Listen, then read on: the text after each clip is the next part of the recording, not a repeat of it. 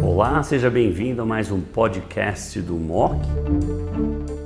Olá, sejam bem-vindos a mais um MOC do Brasil. Hoje nós vamos falar de uma doença relativamente comum, carcinoma de células escamosas de pele, localmente avançado ou metastático. Nesse videomock nós temos dois convidados, Dr. Eduardo Bertoli, cirurgião oncológico especializado em melanoma e câncer de pele da Beneficência Portuguesa de São Paulo e do Hospital AC Camargo, e doutora Veridiana Camargo, oncologista clínica da BP, líder da unidade de melanoma e câncer de pele e sarcomas. Veri e Bertoli, sejam bem-vindos ao Videomock do Brasil.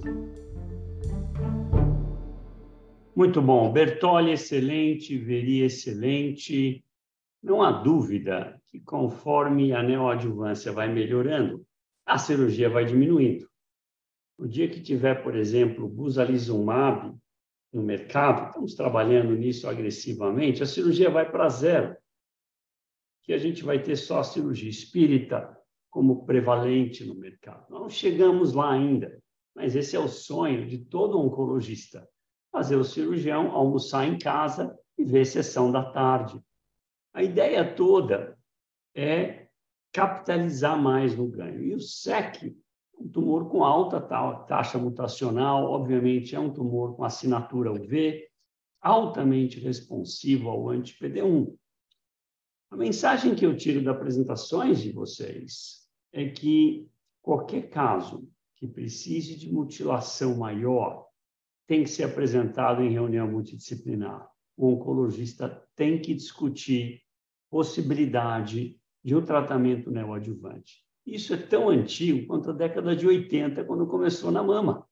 Se você for olhar a história de neoadjuvância, começou em câncer de mama na década de 70, 80.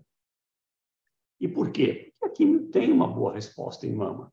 Agora, nós estamos fazendo a mesma coisa com um SEC de pele. Então, o princípio é absolutamente o mesmo.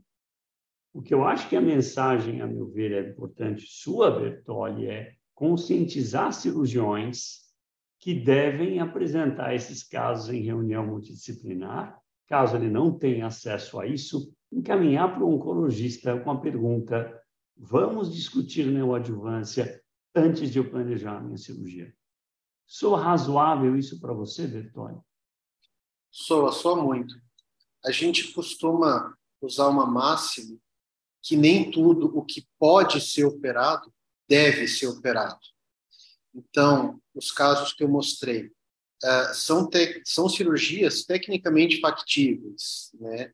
Uh, extensas, porém factíveis. A grande questão é: será que realmente o paciente se beneficiou dela, está se beneficiando a médio e longo prazo?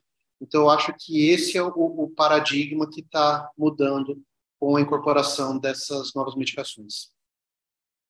Veri, como é, como é que você vê o futuro aí? Você acha que a gente tem que ser mais agressivo em mostrar para os cirurgiões o que nós conseguimos fazer com os anti-PD1s, com o simiprimab? Acredito que sim. Eu acho que para a SEC é um pouquinho diferente para melanoma do que em relação a melanoma, né?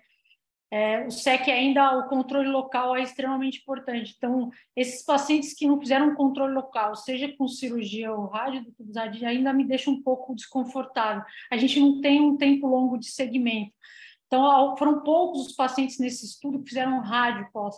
Então, não sei, pelo menos uma consolidação com rádio, eu acredito que seja benéfica para esses pacientes. É que isso não foi algo é, mandatório no estudo, né? E alguns pacientes realmente não quiseram operar porque a resposta foi muito exuberante. Né? Então, acho que a gente só precisa realmente ver um follow-up mais longo. É claro que eu acho que está claro que a gente começar pela neoadjuvância ajuda muito. A gente sempre tem que ficar acompanhando de perto. São pacientes muito idosos e muitas vezes a gente tem que pular a dose, tratar a toxicidade. Não é tão liso assim, às vezes, como é com paciente mais jovem, mas a minha experiência é boa. A gente também teve estudo do Nicuno e Volumab fora e foi muito bem também. Então, acho que os inibidores de PD1 isolados no idoso vão muito bem, sim.